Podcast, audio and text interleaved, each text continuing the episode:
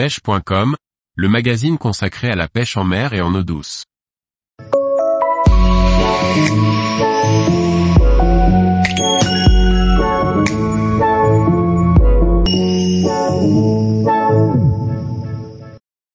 Pêcher le bar en rock fishing, l'ultra light au leurre souple. Par Guillaume Fourier. Le bar est un poisson fascinant. On le trouve partout, au large comme sur l'estran. On le surprend même à remonter les cours d'eau saumâtre jusqu'à plusieurs kilomètres dans les terres. Voyons comment le pêcher en ultra léger en zone portuaire. Initialement, cette technique de pêche en ultralight consiste à rechercher des petits poissons de roche à l'aide d'un matériel ultra léger. Parmi eux, la rascasse rouge, Scorpaena scrofa, appelée rockfish en anglais, est l'espèce emblématique au Japon qui a donné le nom à la technique rockfishing. Souvent décidées à la dernière minute en binôme ou en bande d'amis, ces pêches garantissent de bons moments de détente tout en gardant en tête le jeu du score, qui fera le plus grand nombre de poissons, ou le plus gros de plus, cette approche permet de toucher quasiment toutes les espèces en zone portuaire, y compris les bars.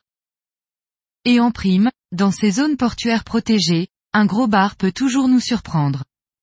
Le rockfishing est ainsi devenu la pêche à l'ultra léger des pêcheurs en mer, dans les zones portuaires comme dans les roches de l'estran. Cette pêche se pratique en règle générale la nuit. C'est à ce moment que les bars montent en surface pour se nourrir de crevettes et crabes près des algues. Repérer les mouvements d'eau et petites veines de courant, souvent favorables pour détecter la présence des bars. Les éclairages portuaires sont aussi des hotspots pour débusquer les labrax. De jour, la pêche d'un gros bar n'est pas impossible, mais elle est beaucoup plus difficile dans la mesure où les bars sont plus méfiants au bruit des pas et au diamètre des lignes par exemple. La majorité des leurres utilisées n'excèdent pas 8 cm, 3 pouces, et les têtes plombées ne passent généralement pas la barre des 7 grammes. Le rockfishing se pratique aussi à l'aide de micro-jigs et petits poissons nageurs. Le leurre souple peut être utilisé de deux manières. Manié en dents de scie au ras du fond, par exemple avec un leurre souple monté en texan, peu plombé. En jerking, par des à-coups puis des pauses entre deux os. Voici une vue de dessus. Commencez sous les éclairages à la verticale ou juste derrière les roches. Puis essayez de lancer en traversant les zones d'ombre et celles éclairées. Lors des maniements en jerking, proche de la pêche à la volée en bateau, il est intéressant de lancer dans la lumière et animer jusqu'à la zone d'ombre.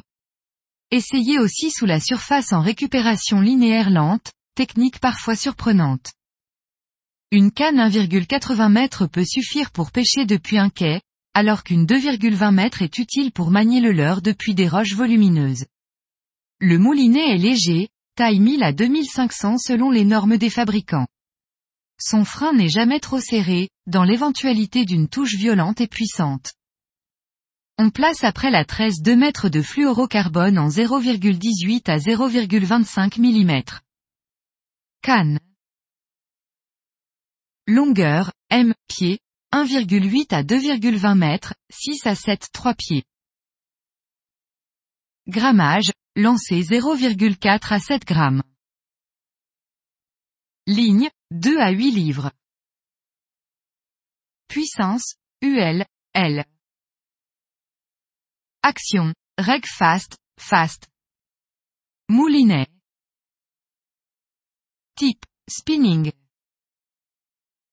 Taille, poids, 1000 à 2 et 502 centièmes à 250 grammes. Ratio, récupération moyenne, 4, 5 sur 1 à 5,5, 1 soixantième à 85 cm. Contenance minimale, 80 mètres. Bas de ligne. 13 0, 0,4 à 0,10 mm. Fluorocarbone, 2 mètres de diamètre 0, 18 à 0,25 mm. Tous les jours, retrouvez l'actualité sur le site pêche.com. Et n'oubliez pas de laisser 5 étoiles sur votre plateforme de podcast.